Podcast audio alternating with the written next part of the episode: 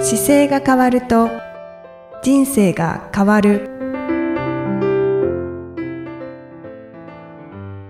こんにちは姿勢治療科の中野孝明ですこの番組では体の姿勢と生きる姿勢より豊かに人生を生きるための姿勢力についてお話しさせていただいてます今回もゆきさんよろしくお願いしますこんにちは、いきみえです。よろしくお願いいたします。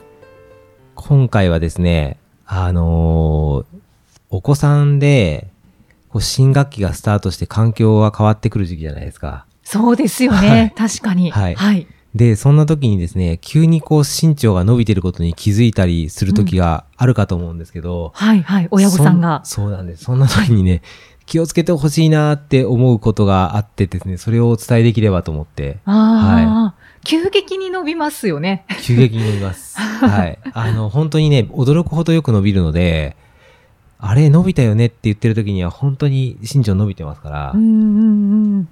となると、はい。まあなんか靴が合わなくなったりとか、はいはいなんかこう膝のあたりが痛いとか、はいはいなんかいいろいろ支障が出てきますよね。そうです、そうです。だいぶ詳しいです ね。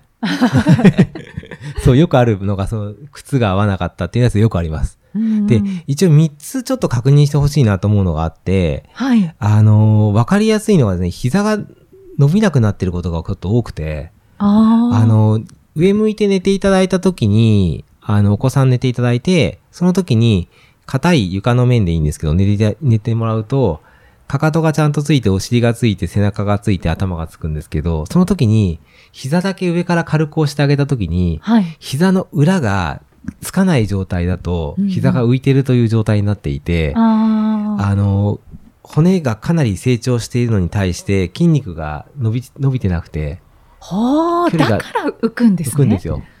骨の速度の方が速くて、筋肉が追いつかないので、はい。それに伴って膝が曲がってしまっているという状態を引き起こします。ああ。それをチェック、うん、それがまずして一つ目のチェックとしてすごくわかりやすいので、はい。で、それを見て、あ、なんかまずいなと思ったら、その、この後お伝えするストレッチをちょっとやっていただければいいんですけど、はい。まずそれ見ていただくのと、それから寝た状態のまま、あの、足って股関節からこう上に上がってくるんですけど、はい。それを上げるようなテストを、あの骨盤から足がこう簡単に上がってくるような状態で、足伸ばした状態で、膝伸ばして、はい股関節からちゃんと上まで上がるかどうかっていう確認をしていただいて、寝た状態で足をだからそうです上にてく上げるわけですね。はい、で、ちょっとたサポートしてあげてもいいんですけど、理想はその角度が90度まで上がるんですよ。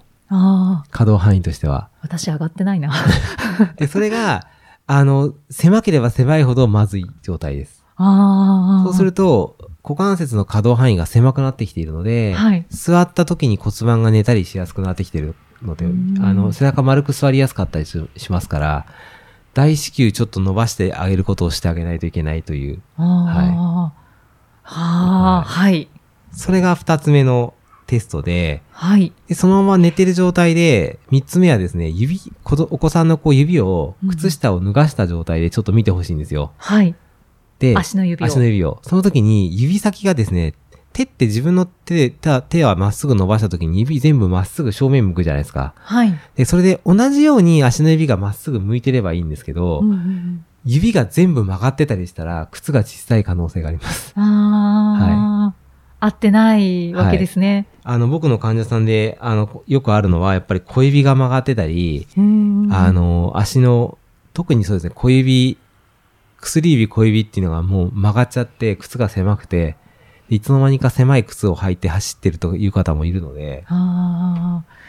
ねうんえ、あの、そうですね。写真を見たことがあるんですけれど、はいとてもかわいそうになります。そうなんですよね。子供って成長が早いから、あの、1年に1センチ以上はるかに伸びるんですよね。だから半年で靴はやっぱり確認してサイズ上げといてあげないとう、んあっという間にもう容積が狭くなって、はい。それで指先が当たって、あの、なかなかでも指先当たっても、普段子供的には毎日伸びていくのでう、ん急に痛くなるわけではないから、あーなじ容積が足らないところで中から伸びて、それに合っちゃうような足の形になってしまうので、ああ、じゃあ自分でちょっと気づきにくいんでしそうょなでうんす気か。づきにくいです。だから、初め大きい靴買ってもらうじゃないですか。で、そこから使っていく中で、徐々に足が伸びて当たってくるだけなんで、はいはい。あの、気づいた時には、あの曲がってしまっているっていう状態になってることが多いんですよ。ああ。なので、ちょっと寝てる時とか横になって、その今足を上げたり確認してあげた時に指先を見てあげて、うんまあこの番組聞きながらでもいいですけど、指先曲がってたら、あれなんか靴小さくなってるのかなと思って、すぐ靴を確認してあげるはい、はいこ。とがすごく大事ですね。うーんはいうんうんじゃあ今その、えー曲がった膝、はいあ。と股関節がうまくこう動かせていない、はいあと足の指ですが、はいねま、曲がっている状態、はいこれを直したいですよね。はい。はい、で直し方はですね、すっごく簡単なんですけど、あの、僕の書籍でいくと、あの、いろんな書籍にも書いてありますけど、調子がいいがずっと続く体の使い方で、あえていくと、はい。えー、やっぱり足の後ろを伸ばすストレッチになるんで、椅子ストレッチって書いてある145ページはい。に載っているストレッチの方法で、あの、椅子に座った状態で骨盤をまっすぐ立てて正しい姿勢になった状態から、片足つけて股関節から前に曲げてくるという状態なんですよ。うんうんうん。こんな感じです。はい。だから片足のかかとを、えついーて。自分の前の方について、はい。で、ハムストリングはがいこう伸びるような形で、はい。えー自分の上半身を、はい。えー前の方にはい。倒したら、はいはいハムストリングが伸びる。伸びますね。そうですねはいそうですそういうストレッチですはねい。はい、は。はいい。で、その時に、あの、足の置き方の位置を、かかとの置く位置を自分のまず正面に持ってきてもらって、はじめ伸ばし始めるんですけど、はい。あの、そこは余裕があればちょっと横に広げていただいて、ああの、足、なんだ、股関節から足を置く位置をちょっと外側に変えてあ、、はい。で、そこで同じことしてもらっても、伸伸び方が変わってきますし、そうですね。内側が伸びそうですよね。あとね、この足先のかかとついてる足あるじゃないですか。はいその位置の方向をちょっとこう内側に変えると、内側が伸びたり、あー外側に変えると外側が伸びるので、はい。一番硬さを感じるところをどんどん伸ばしていくっていう方法がすごく大事です。ああ、。はいろいろできますね。いろいろできます。うんうん。これが、あの、わ一番わかりやすいシンプルな方法になってきますね。はい、は、はいいはい。あと僕がね、子供の頃は、あの、開脚をして、床でこう開脚するような状態をして、で、それで前に倒す前屈をすごいさせられました。ああ、よくありがちといえばありがちですけど。完全に開脚して、前に倒れるっていう動きを。はい。だはい。でもこれなかなかできないんですよね。 から僕の時は、だから自分が育った時はあれでしたね、兄弟が3人が、3人と父親が入って、4人でこう、円を描くように足開脚していって、おーで、真ん中に母親というか父親が洗濯物を置いて、それをはみんなで畳みながら、い、へえ。あの、その間開脚をしているっていうのが大体6時50分ぐらいのの出来事で、 で、NHK の番組が今日のニュースっていうのをやっているので、それを見ながら、はい。なんかみんなが洗濯物をして開脚していくっていうへーのはよくやってましたね。へえ。はい。さすが。で、硬いとすごく父親に突っ込まれたり怒られたりしながら、はい硬いからもっと広げろって言われて、やたら広げて来られて痛いなと思いながら、なんか喋ってたりとか、でもそれがそうなん普通だったわけですよね。そうですね。だから当時だと真っ向法っていうい、あの、形ですごく流行っていて、真っ向法っていうのの1番から4番まであるんですけど、それをやりなさいって言って一緒にそこで父親とその洗洗濯物しながら兄弟でやってるのはよくやってましたね。へーそうそう毎日やるじゃないですか、平日に関しては。っはいはい。ていう形をしていて、はい。ね、それで洗濯物を畳むっていうのがいいですね。ねそうですよね。なんだかからそれ生活の中に入り込んでますよね、そそうのですストレッチがそ。うですうんで、その前に6時半からだいたい夕食なんで、6時半からご飯食べて、はいその20分ぐらいで食べて、そこから、そうですね、ストレッチタイムになりつつ天気予報になって、で、7時になると父親は、あの、当時 JC っていうかか日本青年会議所っていうのが入ってて、あーそこに出かけていきましたけどね。ああ、本当ですか。はいはいそういう流れで毎日生活してたのが、ちょうど小学校の高学年ぐらいの時ですかね。うーはい。んいや本当にもう生態ご一家ですのでまあ多分父親が自分がそこでしか多分やるタイミングなかったのかもしれないですし、あーまあちょうど、なんかよくできてるなと思いますね、そのサイクルが。ううんん確かに、なので、お子さんとあのコミュニケーションを取るときに、なんかそういうパターンにして一緒にやってしまうっていう方法をできるとやっぱりいいんじゃないですかうねー。んそうですね、なんか生活の中に入り込むといいですよね。そうです。で、小学校の時にできてることって、割と中学校でもそそんなに難しくないですし、なんと言っても、大人になってからそれがやりやすいんですよ。うーん。そうすると、腰が痛くてしょうがないっていう時に同じやり方、僕これ本に載ってるようなことをおお伝えするんですけど、はい。子供の頃からやってた方と、人生で初めてやる方とはもう全く違うので、ああ、感覚が。筋肉の、あの、コンディションがそもそも違うんですね。やっぱり動かせる筋肉でいる状態があるから、成功体験を筋肉自体も記憶してるのであ、あ。ももういとも簡単に同じことがやりやすくなってきますし、はい。あと、3日やると3日間で戻り方がぐっと登ります。でもやったことない方にとってはもう伸ばせないから時間がすごくかかるんですよ。うーん。ああ、じゃあやっぱり小さいなの頃から。で、そうですね、小さい時って言ってもね、この番組聞いた時に誰もが一番若い日なので、ああ、そうですね。聞いた瞬間になんかそのご家族の中でそういうループを作ってもらってもいいし、ななんかじゃゃあうちはこれでやろうとか、なんかそういう、なんか何かしらこう体をメンテナンスしてあげるサイクルをお子さんをお持ちの方だと入れてこれるといいかなと思いますねい。や、本当にそうですね。お子さんいない方だったらやっぱり自分の生活の中にリズムを入れていくっていうのはすごく大事で、うんうんうんはい。そうですよね。今、あの、うん膝裏伸ばしのストレレッチを教えていただきましたけど、えっ、と、あと2つ教えていただきたいんですけれども、はいあと2つは、あれですよね。このブログに書いたやつでいくと、えーストラップ使ってるやつかな。同じ。そうですね。スストラップ使ってるやつのことかな。そうですよスね。トラップを使っているのも、膝裏伸ばしそうでそうすでかすね。。そうです、そうです。あとは、何を、あれでした僕言あってた。と、えっ、と、足の指ああ、そうか、指のやつね。足の指は、あの、指先を、まず一本ずつ、その、引っ張ってあげるようなことをすると、指自体がこう曲がってたのを一体伸ばすことができるんで、はい。それを伸ばしてあげるっていうことが生活の中に入ってないと曲がりっぱなしになっちゃうんですよ。うんうんなうんので、それを、あの、伸ばしていきながら、まずその原因が靴にあるので、靴とか上履きとかが、格好だと上履きですよね。はい裏履きをちょっと見てあげたり、ワンサイズ靴をすぐ大きくするっていうのはもうすぐにやってあげた方がいいうんうんうんことですね。そうですよね。は足の指って本当に、あの、意識的にこう動かしてあげないと、うんうんいじることがないので、うんはい、はい はい。そ手うのです指とね。全然違うので、 もう伸ばしたりとか、こう、間をこう、そうです割ってあ広げげたたりりととかか、ね。広げたりとはいそかうでいすうね。なんか足を触るっていう時間を持っていくと指自体がこう広がってくるんで、はい。まあそれが一番あれですかね。戻しやすい形でいくと伸ばしやすいかな。そうですね。環境面としてだから靴、靴の原因だから靴をまず対処して、で、指先を触るようにして伸ばすっていうところかな。あと、まあ、靴下を履くっていうのもブログには書いてあるんですけど、はい。まあ5本指の靴下って結構子供に履かせるのには抵抗があるからうー、んあと子供用意外に少ないんですよ。